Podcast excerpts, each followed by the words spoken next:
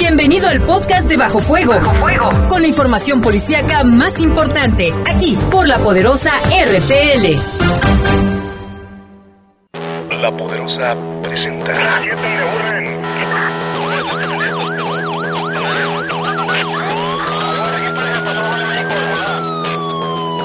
La poderosa, la poderosa presenta. Bajo Fuego, el noticiero policíaco de mayor audiencia en la región. Bajo Fuego. Notas, comentarios y más. Reporteros con amplia experiencia y profesionalismo trabajan para ti, para que escuches las noticias que te interesan. Que te interesan.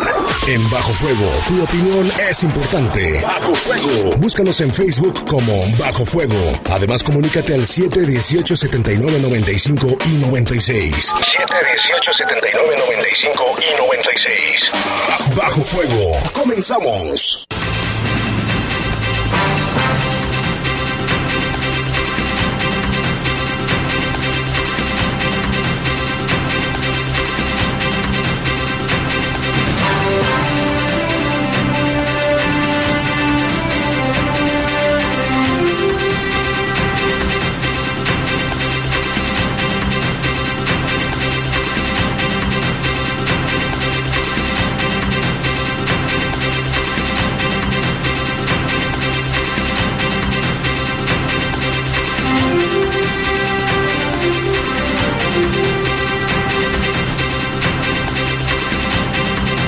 Tal? Muy buenas tardes, buenas tardes, son las 7 de la tarde con 3 minutos, calurosos minutos, gracias por acompañarnos, estamos ya en este viernes 3 de mayo, Día de la Santa Cruz, un saludo y felicitaciones a todos los albañiles, Todos los trabajadores de la construcción. si no fuera por ellos no habría edificios, No, ni no habría nada.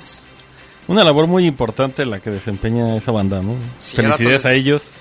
Les vamos a mandar un saludo a los de aquí que están re- arreglando el jardincito, Ah, los de aquí de la contraesquina de la poderosa, eh, cierto. que son del rancho El Cuecillo allá de Silao. Silao, ajá. En un momentito más le vamos a, a mandar saludos. En tanto estamos en controles, Jorge Rodríguez Sabanero, ya dije ya, control de cabina está nuestro compañero Brian, Brian. Martínez. Brian, Brian, Brian, y en la conducción, Saide Ruiz, muy buena tarde. y también está con nosotros, Iván Rivera, buenas tardes a todos. y somos los Somos exploradores, los- los, Ah, niños que vendemos. traigo el traje de Juan Garrison de los Polibuses. traigo, bermudas. traigo mis bermudas. Es que hace calor. Y Mucho. también, sí, no, está bien. Y también está con nosotros nuestro compañero Jorge Carrasco, el community, el, famoso. Community. ¿Cómo, está, ¿Cómo es ahí el community?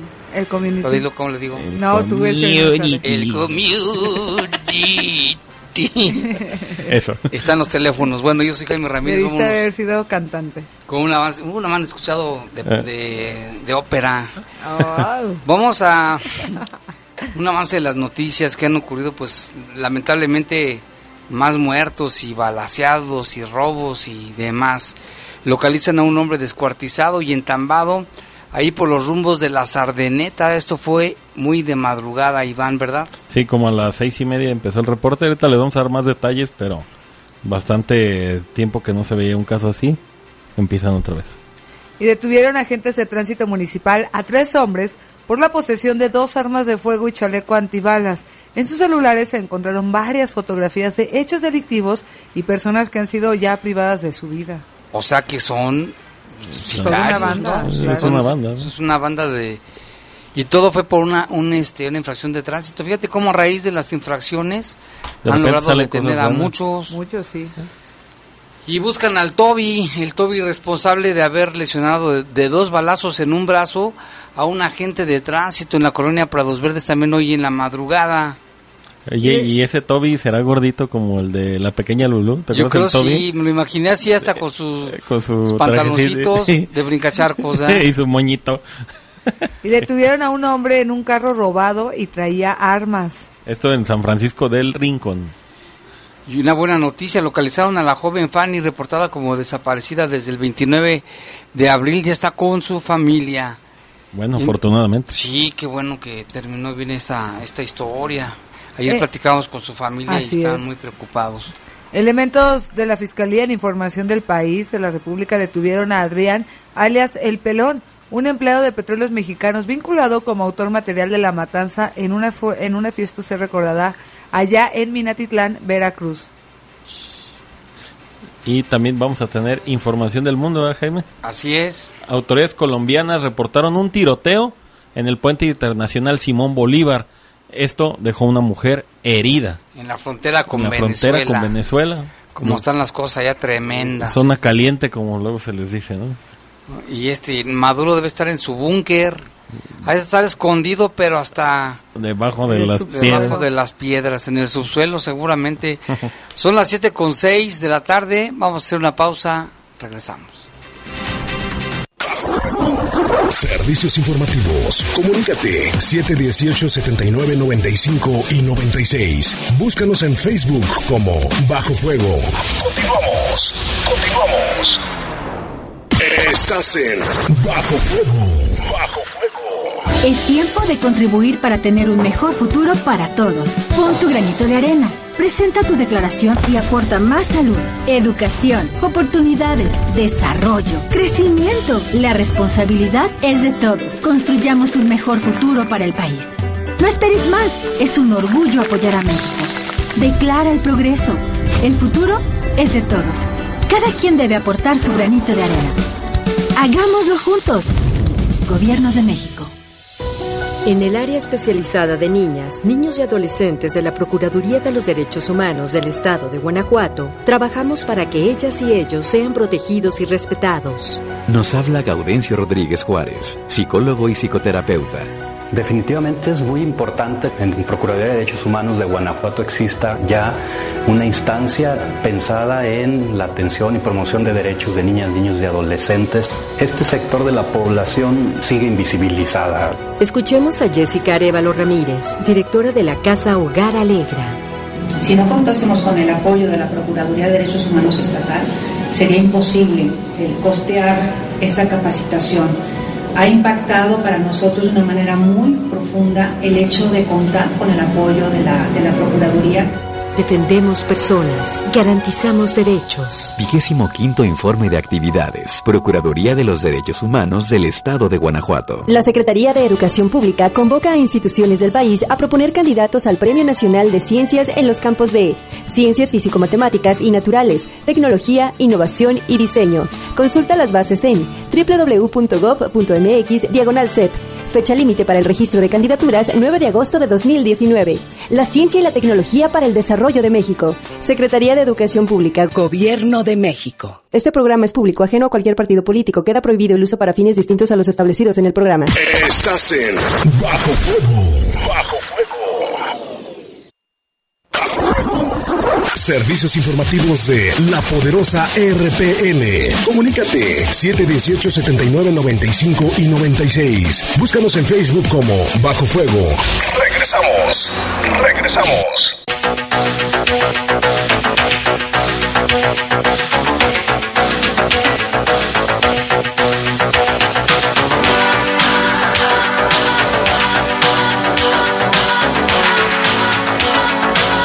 7 con 9 minutos, vámonos con información del país. Elementos de la Fiscalía General de la República detuvieron a Adrián alias El Pelón. Ya sabrá por qué le dicen pelón, ¿verdad? No tiene pelo. Un empleado de petróleos mexicanos vinculado como autor material de la matanza en una fiesta en Minatitlán, Veracruz. El hombre fue capturado sin uso de violencia ni afectación a terceros cuando salía del complejo petroquímico de Pajaritos, precisamente al sur de Veracruz, en donde es empleado con licencia. Adrián Fernández Fernández y Tomás Alvarado Chávez o Tomás Sánchez Alvarado el Lagarto, presunto jefe de plaza del cártel Jalisco, allá en Veracruz, son señalados como los sujetos que asesinaron a los invitados a una fiesta de cumpleaños en la Palapa Los Potros, en Minatitlán, debido a disputa por la venta de drogas. Fue el pasado 19 de abril cuando sujetos armados irrumpieron en la fiesta familiar allí en Minatitlán, donde murieron 13 personas y entre las cuales se encontraba un pequeñito de un año de edad, si no mal recuerdo. Sí, un ¿verdad? año de edad. Inocente criatura. Las autoridades investigan la relación del pelón y la matanza por la teoría de supuesta disputa de drogas. Pues, Terrible, ¿no? yo- Pero yo- qué bueno que agarraron a este, a ver si es. Pues ya, ya estaban detenidos los otros dos sujetos, como dices, el, el lagarto y la otra El lagarto persona. y el otro. Y pues ahora los, le están vinculando a este empleado de Pemex Yo más bien creería que es como por la cuestión de la, del combustible y las extorsiones, ¿no? Porque decían que iban sobre de un, de una mujer transexual que tenía, era propietaria de un, de un bar, ¿no? Y que aparentemente se habría negado a pagar una cuota de estas extorsiones, ¿no? Que le estaban dando. Hay varias teorías, obviamente, ¿no? Pero, pues, una matanza de 13 personas, o sea... Y un niño. Digo, no justifico que, que haya sido, oye, iban por ella, o por él, como le quieran nombrar, pero matar a los demás, o sea, no, no, no entiendo por qué, ¿no? Y luego todavía los relatos, no sé si los llegaste a ver, los relatos de los sobrevivientes que decían, es que todavía el niño le dieron primero a la mamá, cayó en el niño en los brazos, y todavía este sujeto se regresa y le dispara quemarropa al bebé, o sea, como por qué, ¿no? ¿Por qué tanta hazaña? Sí, pues sí.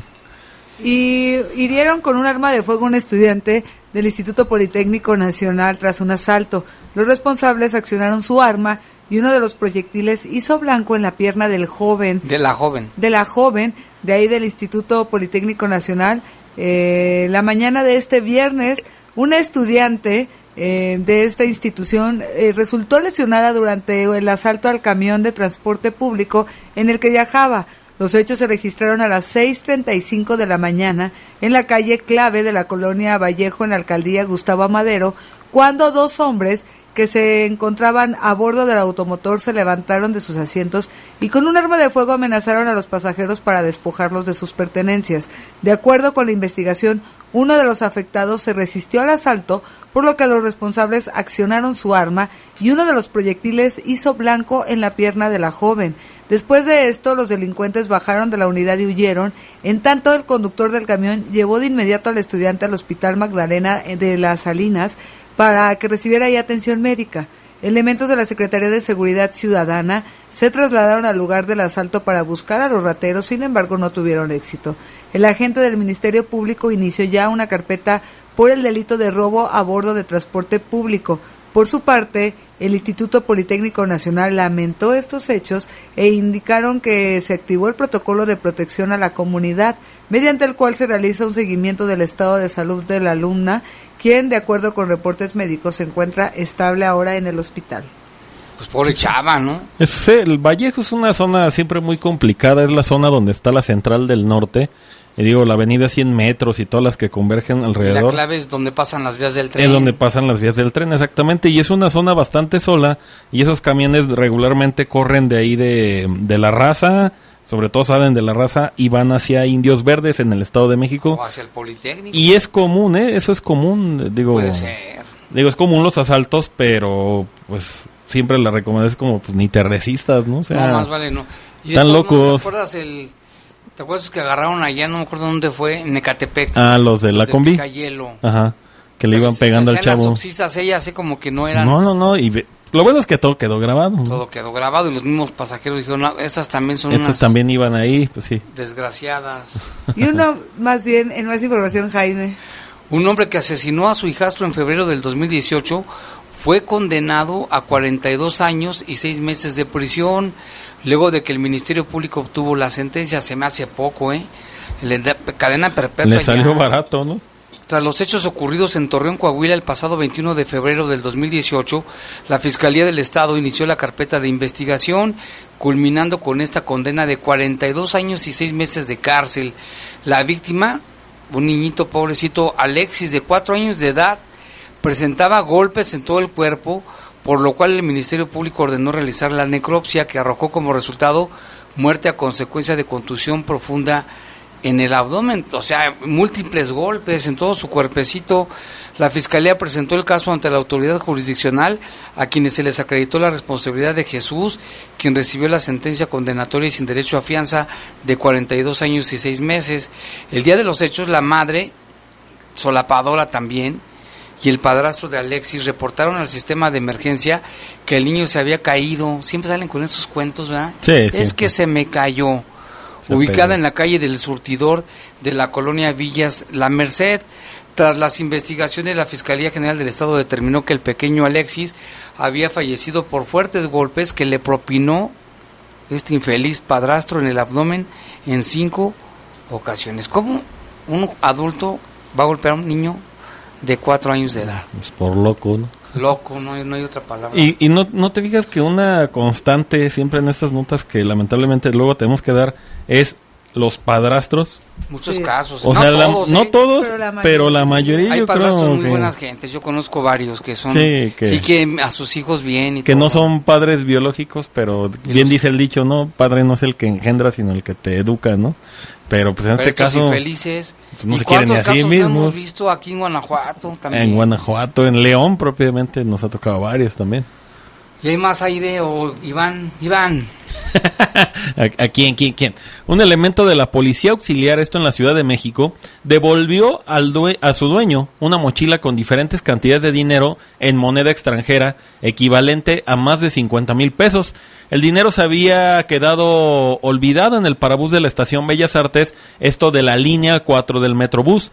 Este elemento detectó la bolsa color café y al revisarla encontró 1.063 dólares, 1.025 reales brasileños, 1.030 euros y 220 francos suizos. También había pertenencias personales del dueño. Gracias al pasaporte que venía en la bolsa, el policía pudo saber de quién se trataba y le entregó después de una búsqueda la bolsa a su superior. Ubicaron al dueño ya entre los dos y luego se lo entregaron en la terminal de Buenavista. El dueño de la bolsa era un hombre de nacionalidad brasileña y el dinero como sus objetos le fueron entregados íntegros después de identificarse plenamente obviamente ante las autoridades. El dueño de la bolsa, este brasileño, agradeció a los policías por su honestidad. Qué raro, ¿no? No te Mm, lo puedes pues, imaginar, y menos en la Ciudad de México. No, pues el poli se los, como se dice, no, se los clava, se los queda y ni a quien le dé aviso, ¿no?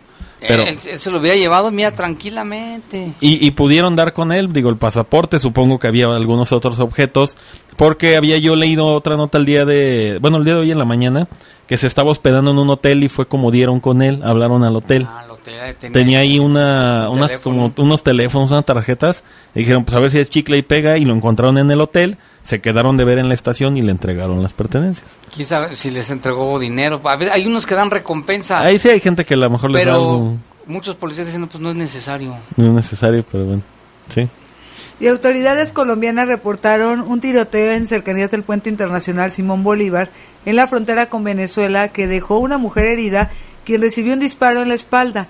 Detallaron que el hecho fue aislado y ocurrió por la disputa entre bandas criminales por el control de esta zona. Pues Venezuela, dando de qué hablar. Solo a todos nuestros compañeros, colegas. Sí, a toda y, la gente. hermanos venezolanos que viven aquí en León y que hay muchos. Una ¿eh? comunidad muy grande de venezolanos. ¿no? Quiero que sepas. Vámonos con más información, Iván. Sí, a unas horas de tocar tierra, el ciclón llamado como Fani ya cobró la vida de siete personas y provocó cortes de la luz al este de la India. Esto reportó el departamento de la policía local. Los decesos fueron causados por la caída de muros y árboles. El fenómeno presenta fuertes lluvias y vientos de hasta 200 kilómetros por hora. Pues bastante precaución, siempre los ciclones Fíjate, son... todavía ni toca tierra y ya hay muertos y va con una estragos. velocidad. Imagínate, métete a un viento de 200 kilómetros por hora. No, pues deja de sentir Nos bien vuela, gacho. hasta ahí de un- la vuela más. que pesa menos. Qué lamentable, ¿no? Y sí, está, está, la gente allí en la India están ya listos, pero ya casi toca tierra y esperan que no haya tanto muerto. Pero si tal ni toca tierra y hay siete muertos. Y es que la naturaleza cuando dice voy, es voy y no le No importa que puedes hay con en la- medio. Si no la paras. Como dicen con naturaleza no podemos, ¿verdad? Ni No, nada, ni nada. No juegues. somos, somos unos papeles Nada. así. Pues somos parte de ella, ¿no? Exacto. Parte como de la cadena alimenticia, le llamaría yo, no sé. 7 con 20 minutos, vamos a una pausa, regresamos. Servicios informativos. Comunícate 718-7995 y 96. Búscanos en Facebook como Bajo Fuego. Continuamos. Continuamos. Estás en Bajo Fuego. Bajo Hola, mi nombre es Renata y después de mucho tiempo, hoy regresé al lugar donde nací. Aquí aprendí a andar en bicicleta. Aquí pasaba las tardes después de la escuela. ¡Ay, Bruno! Ay, mi secundaria, el mercado, mi colonia. Estoy muy feliz de regresar. Y porque mi país me importa, ya actualicé mi domicilio y mi credencial para votar. Tú también notifica al INE cualquier cambio en tus datos y participa en las decisiones de tu localidad. INE. En el último año, la Procuraduría de los Derechos Humanos del Estado de Guanajuato capacitó a más de 124 mil personas. Esta cifra constituye un precedente y refleja un crecimiento de más del 63% de cobertura en tareas de divulgación. La doctora Valeria Ramírez nos comparte su experiencia. Tuvimos el apoyo por parte de la Procuraduría de Derechos Humanos en realizarse un diplomado porque era importante que sensibilizáramos a nuestro personal por el contacto que tienen con todos los, los pacientes. Así nosotros podemos brindar mejor calidez y calidad a nuestros pacientes. Escuchamos al maestro Carlos Herrera Carmona, director de la Escuela Secundaria Técnica número 7. A nosotros nos ha beneficiado ese programa que implementaron aquí porque los alumnos quedaron bien motivados y aparte resuelven sus problemas ya más pacíficamente. Defendemos personas, garantizamos derechos. Vigésimo quinto informe de actividades. Procuraduría de los Derechos Humanos del Estado de Guanajuato. Gracias a ti, este año la participación para ser magistrada o magistrado por un día ya es un éxito. En esta iniciativa del Tribunal Electoral del Poder Judicial de la Federación, participamos niñas y niños de ciudades grandes, pueblitos bonitos y comunidades indígenas a lo largo de todo México. Sigue la transmisión en vivo de las sesiones públicas de las niñas y los niños en www.te.gov.mx. Tribunal Electoral del Poder Judicial de la Federación. Estás en Bajo Fuego.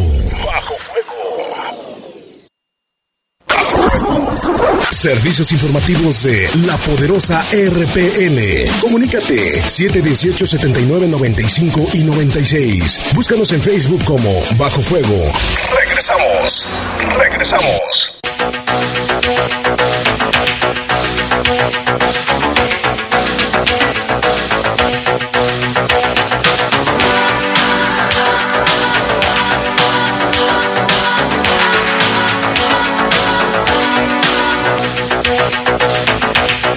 las 7 con 23, vamos con información que hay bastante, Iván.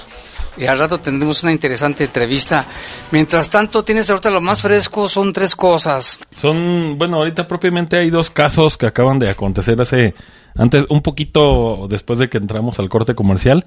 En el Ojo de Agua de los Reyes, esto en la colonia Palenque de Ibarrilla, la zona de Ibarrilla, hay una persona que acaba de ser reportada como fallecida al interior porque presuntamente se metió a nadar y se y falleció ahogada. Y en otra información, en las inmediaciones de la barranca de Venaderos también reportan a una persona que fue atacada con un machete en la cabeza, aparentemente por un asalto. Todavía están apenas llegando las autoridades. Ya si tenemos información antes de acabar, pues ya les damos más, ¿no? Pero eso es lo que tenemos lo ahorita. se tiene hasta el y si no en mm, Twitter, ¿no? Arroba el Poder Noticias, también pueden checar la información, avances y eso. ¿Qué, Lalo, qué más hay de eso? ¿Tienes información? No, todavía no, ahorita, ahorita checamos bien. ¿Qué más hay? Sí. Y bueno, tenemos lo de el hombre destazado, ¿no? Que se encontró ahí por Sí. la Sardeneta, por el Ojo de Agua, por allí. Pues esa zona, ¿no? Aledaña entre Hilario Medina y Barrilla, toda esa parte de atrás de la Sardineta. ¿Qué hubo ahí, Iván? Pues seis y media de la mañana, más o menos, hubo un reporte por parte de, de vecinos de la zona que decían que habían encontrado un tambo en cuyo interior había algunos restos humanos, a escasos metros, pues una cabeza también que se presume pertenece a, a este hallazgo y también cerca de ellos una como especie como de bolsa hielera, no sabe bien realmente qué era, pero parece una bolsa en color azul. Y bueno, se decía en un inicio, el primer reporte mencionaba que había un mensaje adjunto, pero la policía municipal cuando llegó no lo encontró como tal. Este, este caso, digo, pues se suma a otros homicidios. Y si no mal estoy, Lalo, ¿es el primer homicidio registrado en este mes? ¿O hubo otro anterior a ese? En- no, según sí. según Es el sí primero, sería ¿no? como el, el primero del mes. Porque 38 en abril, cerramos 38 homicidios en abril. 38. 38 en 30 días. O sea, dices, o sea, qué cantidad vamos, ¿no? Pero no se ha identificado de quién es este cuerpo, pero se trata de un hombre, ¿no? Parece Joven, ser ¿no? un Por la fotografía. Joven. Sí, una Sí, fotografía que, que tuvimos por ahí y ese parece un hombre joven, ¿no? Sí, el cuerpo se encontró, como dice Iván, es un camino de terracería que es como por la zona de Ojo de Agua, que es al final de Hilario de Medina, como entre Sí, ahí el pues, cerro. La comunidad donde está la presa, ¿no? Sí, pero también acá por Ibarrilla se, se puede entrar, Ah. pero hay que cruzar todo el Sardaneta. Este, y, y bueno, lo que, hay algo que decían en la, en la tarde que ya hacía tiempo que no se veían casos similares, ¿no? Eh, Digo, el pues, último descuartizado, bueno, no descuartizado, no, más bien eh, decapitado fue el de San Miguel, ¿no? El veintitantos de... Ya tenía mucho que no Un domingo, un domingo por la mañana, ¿no? Cuando fue encontrado un joven, Iván Emanuel, si no mal recuerdo, en la Río Yaqui de San Miguel. Y bueno, pues bastante raro, ¿no? Digo, pues un descuartizado siempre es como impactante. Y digo, una muerte de ese tipo, pues yo creo que no se le desea a nadie, ¿no? Pues sí, ojalá, eh, bueno, como toda investigación hay que determinar primero la identidad, que se confirme la identidad y de ahí parte todo, ¿no? Con quiénes se juntaba, qué era lo que hacía, a qué se dedicaba, pero digo, sin, sin afán de, de adelantarnos a, a esa investigación, generalmente este tipo de situaciones están relacionadas con asuntos de droga. Sí, siempre De con- 10, entre de grupos 10. Y aquí, bueno, me imagino que lo metieron al tambo y luego lo tiraron ahí. Y por Sí. eso Parece, parece. Porque de hecho junto a la cabeza había como cinta, entonces como que eh, puede ser que a lo mejor también lo hayan torturado antes de, de pues de descuartizarlo, puede ser que lo hayan torturado, pero digo yo lo que pienso ahora es el, el asunto de la impresión de la de las personas que encontraron el cadáver, ¿no? impactante. Sí, seis y media de la mañana, seis y algo de la mañana. Sales caminando a- al trabajo o algo. Sí, más y- con este horario que sales y pues, está todo oscuro. Encontrarte un tambo y quizás si no lo ves ah, o no tienes una buena percepción visual, te acercas y qué volé. O sea, estaba exactamente en medio del camino, ¿no? Entonces, bastante rara esa A ver qué sucede ahí. Y también hubo un caso, ¿no? De un elemento de tránsito que la madrugada fue herido con arma de fuego por el tal Toby. Sí, el que decíamos de la pequeña Lulú, ¿no? Sí, pues Ah, efectivamente. está el la- gordito, ¿eh? El Toby. pues no no no se saben bien las características físicas, se supondría, ¿no? Por el apodo. La Secretaría de Seguridad Pública precisamente informó de estos hechos en las que un elemento de tránsito resultó lesionado por un proyectil de arma de fuego, esto en la colonia Prados Verdes. Esto ocurrió, según la información que da la propia Secretaría, cerca de las 2 de la mañana de hoy. Estos elementos de seguridad pública realizaban un recorrido de vigilancia en la mencionada colonia Prados Verdes cuando observaron a un hombre que corrió al percatarse de la presencia de la patrulla. Los oficiales, un policía y un tránsito iniciaron una persecución.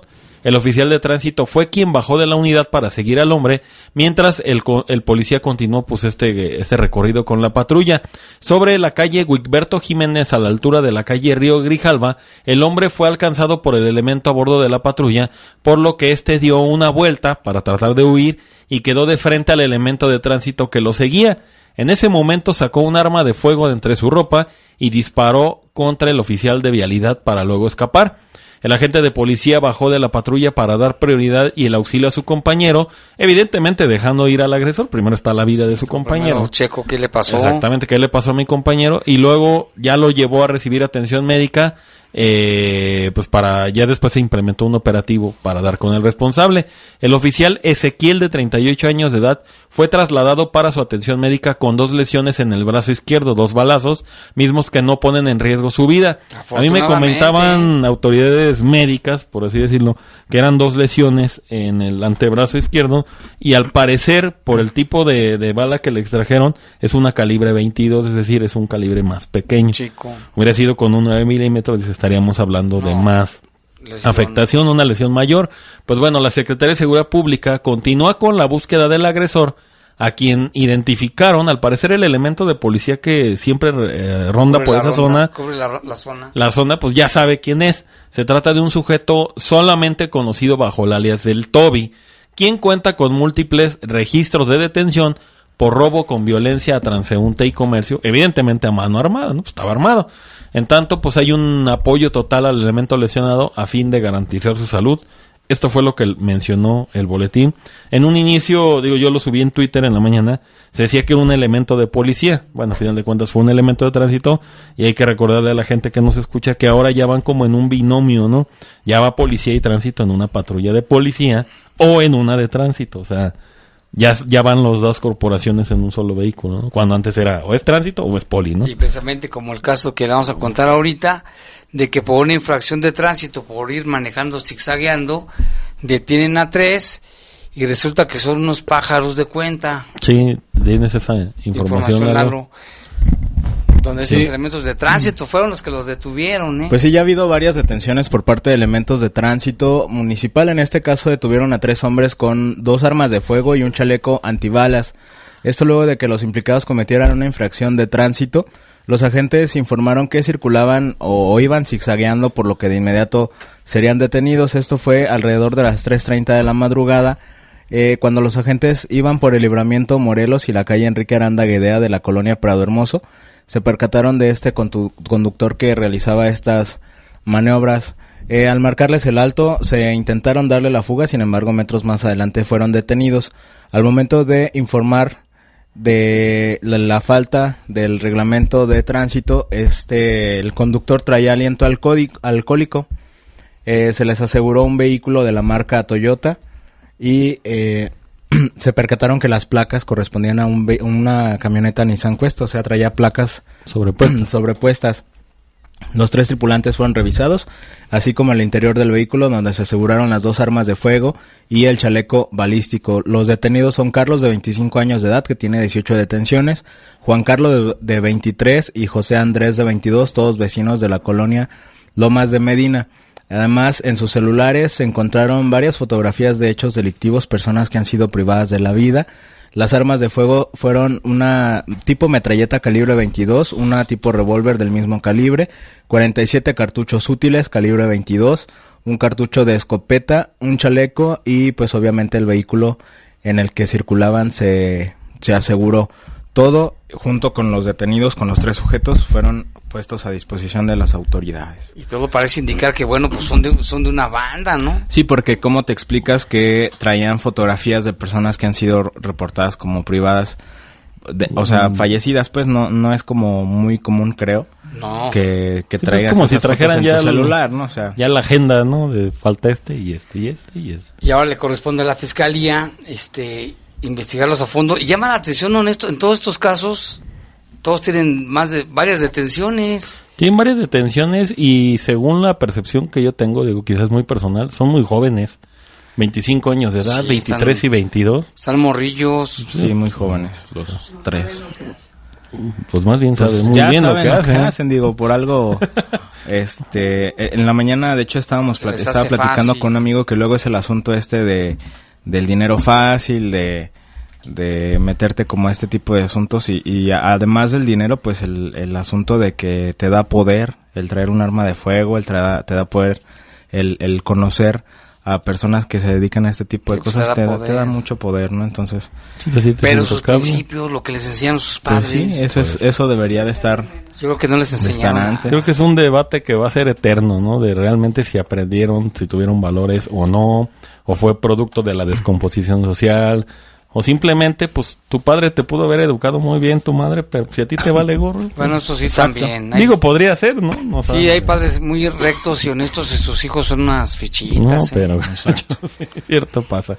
Sí, eso suele suceder. Zaire, estás investigando muchas cosas en tu celular. Una buena noticia ya fue encontrada, bueno, Estefanía, ayer platicamos con su hermana, eh, eh, ella se llamaba, o se llama, Estefanía de Los Ángeles Orozco Torres, de 18 años, quien usted recordará estaba desaparecida el 29 de abril, había llegado a su casa y había ido, pues supuestamente al colegio Patria, donde no se sabe si llegó o no, pero ya nunca regresó a su casa. Que no llegó, que no llegó a la. No llegó a la escuela. Su- después de esta llamada, bueno, de- horas después, el día de ayer, eh, regresó a su casa y su familia agradece la solidaridad de la gente y compartan de nuevo, pero ahora esta buena noticia. Sí, porque se compartió que todavía no, estaba desaparecida, y todavía mucha gente le estaba compartiendo, entonces ya nos dimos a la tarea De ponerla como posible, localizada, sí. de ponerla ya como localizada, qué bueno que esté en su casa, que esté con su familia y pues eso es lo importante, ¿no? Así. Ya acabó el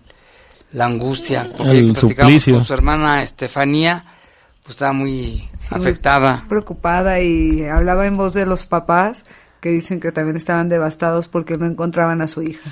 Pues Sin no. saber qué le pasó y todo. A final de cuentas les habló la autoridad, ¿no? Los El. Ministerio Público los localiz- la localizó, les avisaron, ¿sabe qué? Venga ya por la encontramos, vengan por ella. Qué bueno que estén bien. Sí, digo, tiene 18 años, pero de todos modos, como hubo una, una denuncia interpuesta por desaparición, como se busca, ¿no? Y se le habla a los familiares más cercanos, en este caso a los papás.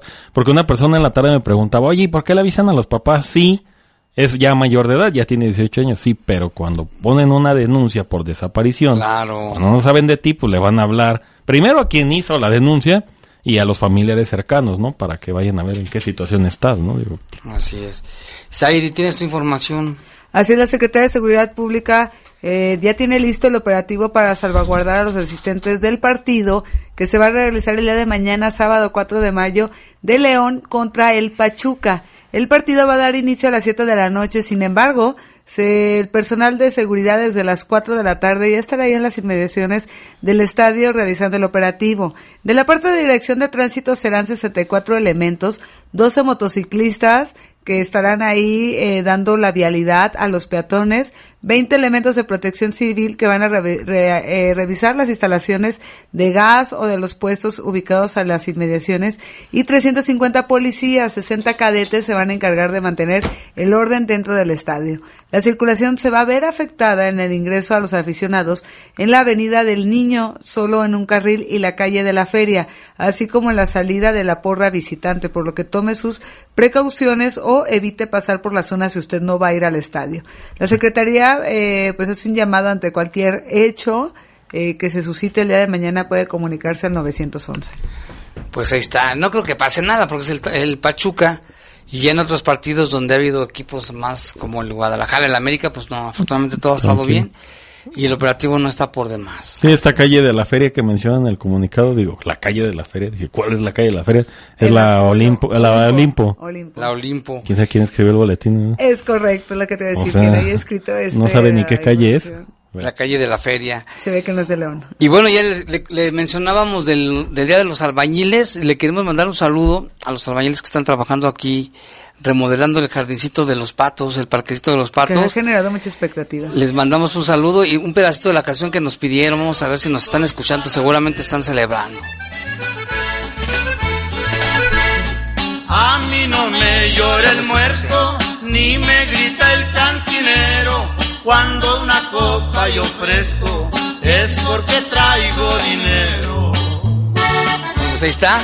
Es, el- es la canción del albañil de Carlos y José, los famosos Carlos y José.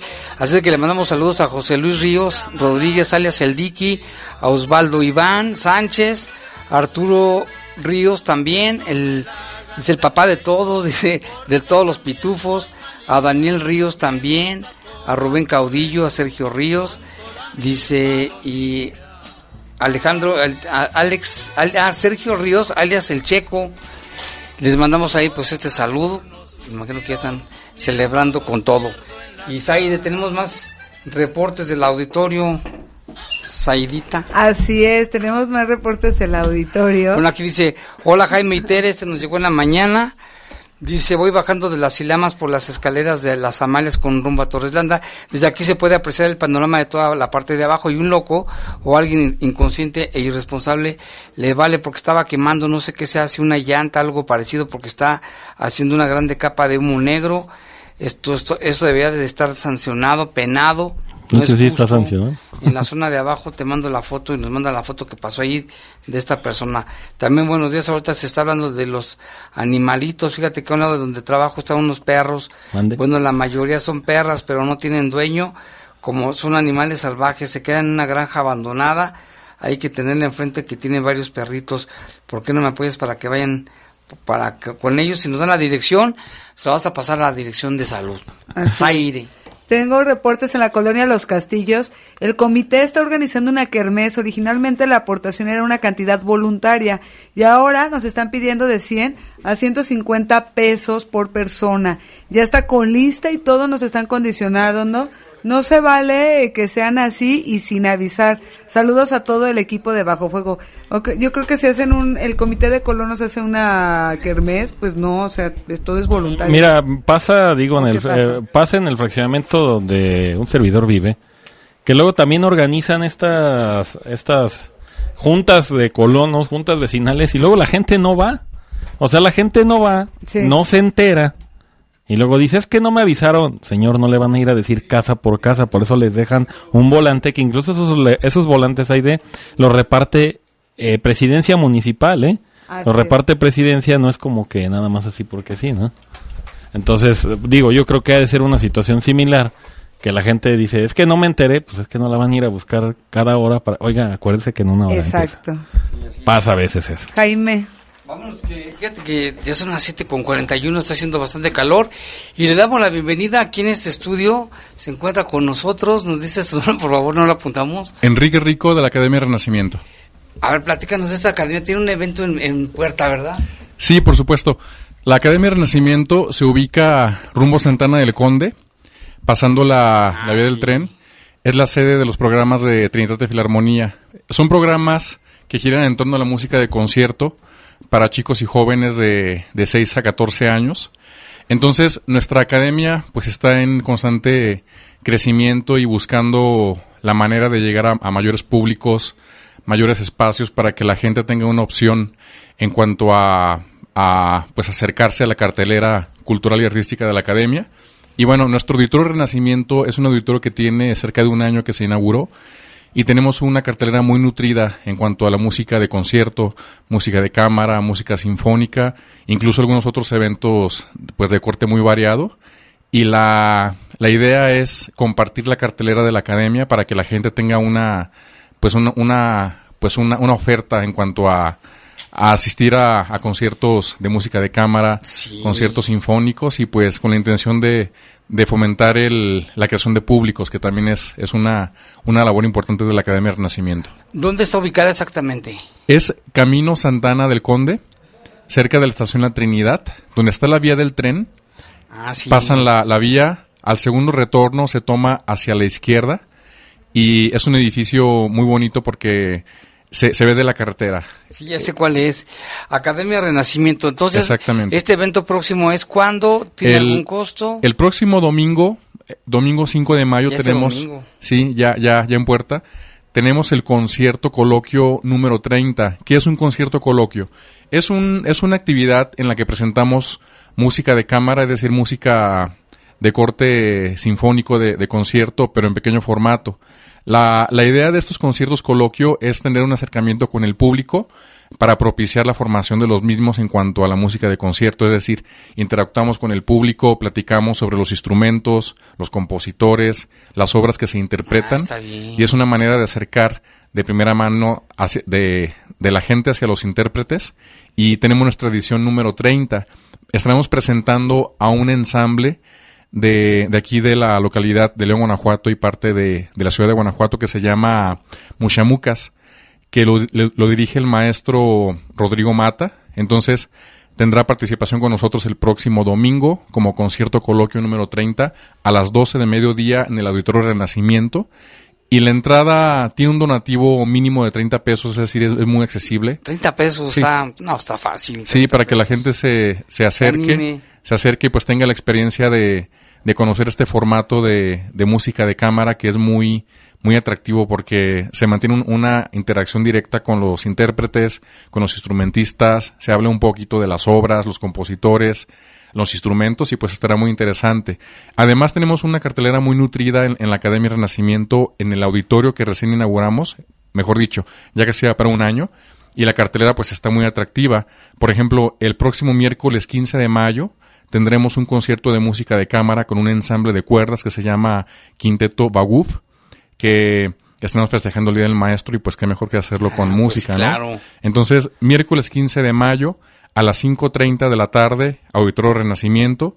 Después, viernes 17 de mayo, tendremos un recital de contrabajos a cargo de los maestros Oscar Omar Martínez y Arnoldo Va- Valladares, que además ese mismo día estarán proporcionando una masterclass para los contrabajistas de la localidad y se cierra con un concierto didáctico con los con los contrabajos que también está muy interesante el formato.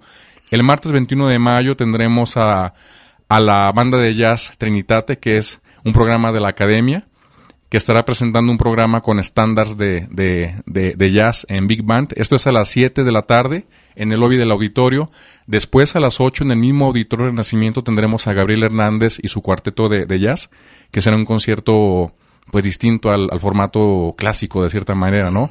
Para darle un poco de, variedad. Y bueno, también tendremos el jueves 23 de mayo un recital de violín y piano a cargo de- del maestro Jorge Torres y Aarón Torres.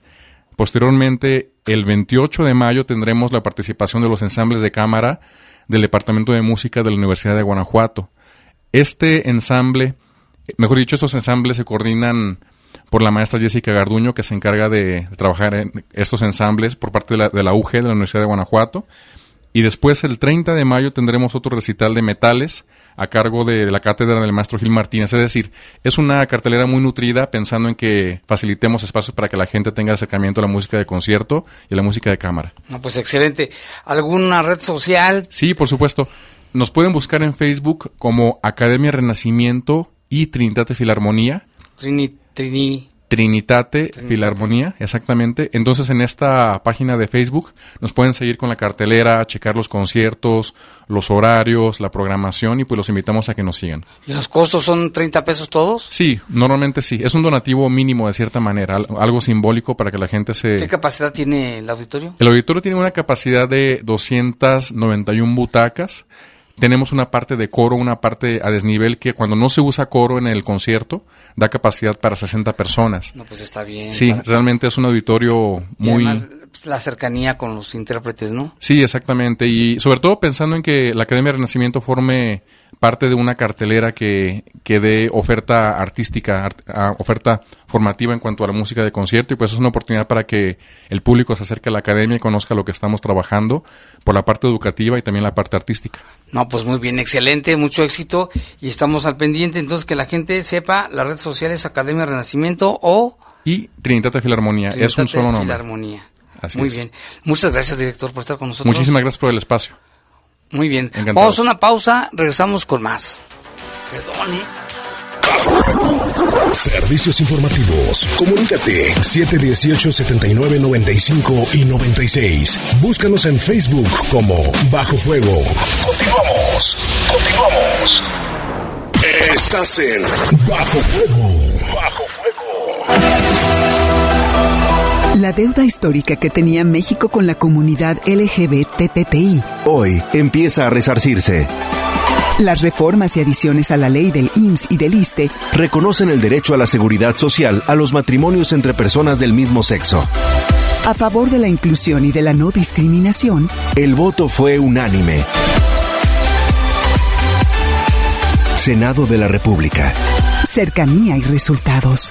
En la Procuraduría de los Derechos Humanos del Estado de Guanajuato, trabajamos de la mano con las organizaciones de la sociedad civil para construir mejores condiciones para un desarrollo pleno de todas y todos. Escuchemos a la presidenta de la Asociación Civil de la Cabeza al Cielo, Marisela Herrera Aguirre. y que agradezco a la Procuraduría tener esta iniciativa, porque a veces las asociaciones podemos querer hacer muchas cosas, pero si no tenemos ese vínculo, pues se nos complica más. Silverio Ramírez Urbina, presidente del colectivo Ser Es, nos comparte estas palabras. Tenemos que conformar alianzas estratégicas que nos permitan establecer mesas de diálogo para asentar las bases y generar políticas públicas. Defendemos personas, garantizamos derechos. Vigésimo quinto informe de actividades. Procuraduría de los Derechos Humanos del Estado de Guanajuato. Este 4 y 5 de mayo, ven a Los Pinos y sé parte de Mis Pininos en Los Pinos, una fiesta por la diversidad creativa. El programa Alas y Raíces te invita a disfrutar tus derechos culturales con la mejor música, teatro, danza y literatura para niñas, niños y grandes. Te esperamos en Parque Lira sin número, primera sección de Chapultepec. Entrada libre. Consulta la programación en mexicoescultura.com. Secretaría de Cultura. Gobierno de México. Estás en Bajo Fuego. Bajo Fuego.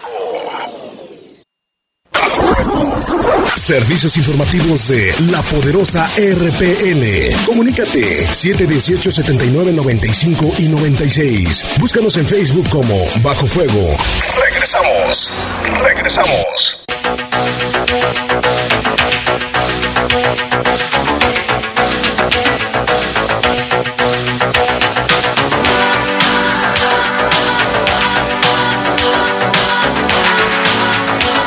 Las 7 con 50 minutos, gracias por seguir con nosotros y le damos la bienvenida ahora aquí en el estudio, aquí de Bajo Fuego, a un grupo, un grupo de scouts. Le damos la bienvenida a Guadalupe Lozano, ¿por dónde está? Buenas Aquí está- tardes. aquí está el micrófono, por favor, Lupe. Sí, ¿qué tal? Buenas tardes. Este, Lupe, venimos de parte Lupe, del, del grupo 7 de la ciudad de León, Guanajuato. Igual, este, pues aquí estamos a la orden para platicar un poco de lo que es el movimiento Scout. Qué bueno, porque yo pensaba que ya, no- ya se estaban extinguiendo, ¿eh? También está con nosotros, otra seguimos platicando, está con nosotros Leti Porras. Buenas tardes. ¿Cómo estás, Leti? Muy bien, gracias. Subjefe del grupo. Así es. Del grupo 7, ¿verdad? Así es. Aquí de León. Miguel Miguel Marmolejo, colaborador, ¿dónde está? Aquí estamos. Acercaos. Buenas tardes. Al micrófono, bienvenido también. Gracias. Colaborador. Y dos pequeñitas, Hanna Marmolejo y Alexa Tapia, ¿cómo están? Bien. Fuerte. Bien. ¿Cómo están? Bien. Bien. Bien, bien, bienvenidos. A ver, vamos a empezar con Guadalupe Lozano. Platícanos de, de su grupo, platícanos de los, de los Scout, que yo tenía así la imagen como que pues ya no los veía por ningún lado. Dije, ¿se están extinguiendo o qué? No, pues mira, este, prácticamente pues somos uno de los alrededor de 10 grupos que hay aquí en la ciudad de León, Guanajuato. Nosotros este, tenemos el grupo número 7, ¿verdad? Y nosotros nos ubicamos en lo que es el Parque México, en el, en el interior del Parque México, entrada por Calzada Tepeyac. Ahí nos reunimos todos los sábados a partir de las cuatro y media hasta las 7 de la tarde. Ah, pues está bien, está muy bien ubicado, ¿no? Por la... Sí, sí, sí. Entonces, De hecho, pues ahí este tenemos nuestras actividades cotidianas todos los sábados y pues cuando tenemos alguna salida, excursión o campamento, pues este tomamos como punto de partida esta esta unidad. ¿Cuántos integrantes tienen ahorita? Ahorita somos alrededor de 50, 50, personas. Son bastantes niños, de- desde chiquitos hasta qué edad. Mira, empiezan, bueno, la, la formación empieza alrededor de los, bueno, a partir de los 7 años y hasta antes de cumplir los 22, 21 y 11 meses, por así decirlo. Ya después de esta edad, pues ya deciden si se integran a formar parte del grupo como, como un adulto responsable para darle, pues ahora sí que el aprendizaje hacia los muchachos. Muy bien. Leti Porras, ¿por qué es importante es pertenecer a un, a un club de scouts? ¿Por qué? ¿Qué hacen? ¿A qué se dedican? Es un movimiento que va enfocado a la paz, a la paz mundial y es también enfocado a educar a los jóvenes para que sean productivos en la sociedad, para cuidar el planeta y dejarlo mejor como lo encontramos. Ahora vivimos tiempos diferentes a, a lo que nos tocó antes. Aún así, creo que es bueno y si alguna familia quiere enviar a sus hijos, ¿cómo lo puede hacer? Claro que sí, es muy sencillo. Nada más acuden con nosotros en el parque, como mencionaba el jefe, y nosotros vamos enfocando, depende de la edad, al grupo que pertenecen. En el caso de las pequeñas que nos acompañan hoy son lobatas de 7 a 10 años y de más edad los vamos acomodando según sus edades. A ver, el colaborador Miguel Marmolejo, ¿cómo se, qué, qué diferentes grados tienen o niveles dentro del scout? Ellas son lobatas, los son los más chiquititos, ¿no? Así es, eh, las chicas, bueno, las niñas que nos acompañan eh, son eh, lobatos que están en el rango de 7 a 10 años. Tenemos el siguiente grupo que son eh, tropa. de... ¿qué edad es? Pues son un poquito antes de cumplir los 11 años, de los 11 años hasta los 14 y casi 15 cumplidos. Después de los 15 a los 18 años se dan comunidad. Son los jóvenes, ahora sí que de la etapa difícil de la vida, ¿verdad? Ahorita que estamos Sí. viviendo. Y ya este, a partir de los 18 hasta antes de cumplir los 22 es el clan de Roberts, que ya son muchachos pues ya este, en, en universidad o, o en un, algún trabajo y ellos aún forman parte del movimiento. ¿No termina el movimiento aunque pasen los años? Pues mira, ya este se cumple un ciclo, o sea, se cumple un ciclo a partir de los 22 años y ya a partir de, de ese momento pues te puedes integrar como scouter o dirigente, que en este caso venimos siendo nosotros y ya nosotros este aplicamos el programa hacia los nuevos jóvenes que se van integrando. ¿Y qué actividades realizan los scouts? Mira, por ejemplo, este en los chicos de de 7 a 11 años se les maneja lo que es un ambiente de fantasía. O sea, para traerlos al movimiento se basa en lo que es la el libro de la selva, en el cuento este de Rudyard Kipling, se basa todo esto para englobarles, enfocarles los valores, los principios, mediante actividades, juegos, se les van este poniendo las actividades y ellos van decidiendo el, el- ahora sí que el contexto de, de cómo participan, cómo se engloban en, en- las actividades. Luego los muchachos de, de 11 a 14 años, ellos ya viven un ambiente mm, de convivencia entre amigos. Aquí se les divide, por ejemplo, en patrullas. Ellos se llaman patrullas y tienen un guía que esta persona es la que la que se encarga del equipo, como por así decirlo, y a cada uno se le asigna una función, que es donde se van desenvolviendo para la para la vida cotidiana y van aprendiendo un poco de cómo se realizan las actividades, el trabajo en equipo sobre todo.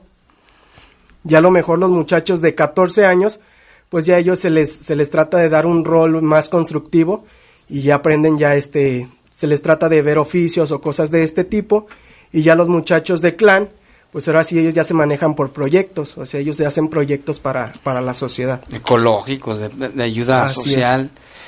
Este, ¿qué te iba a decir? ¿Y tiene, tiene costo pertenecer al Scout? ¿O es una cuota o cómo? Sí, se maneja lo que es una, una cuota. Este, con nosotros se maneja una cuota anual, depende de una, un monto que se fija a nivel nacional y una, un monto este a nivel provincia. A nivel provincia viene siendo el estado de Guanajuato, una parte del estado de Guanajuato. Con nosotros ahorita el registro tiene un costo de 860 pesos, Mm. que per- prácticamente se maneja una vez al año y con este te da derecho a todos los beneficios que, que te engloba el, el movimiento Scout. ¿Y les quitan los celulares cuando andan en las actividades? Pues fíjate que ya con el tiempo ya se viene siendo una herramienta útil, más bien aprender a usarla para el bien de ellos.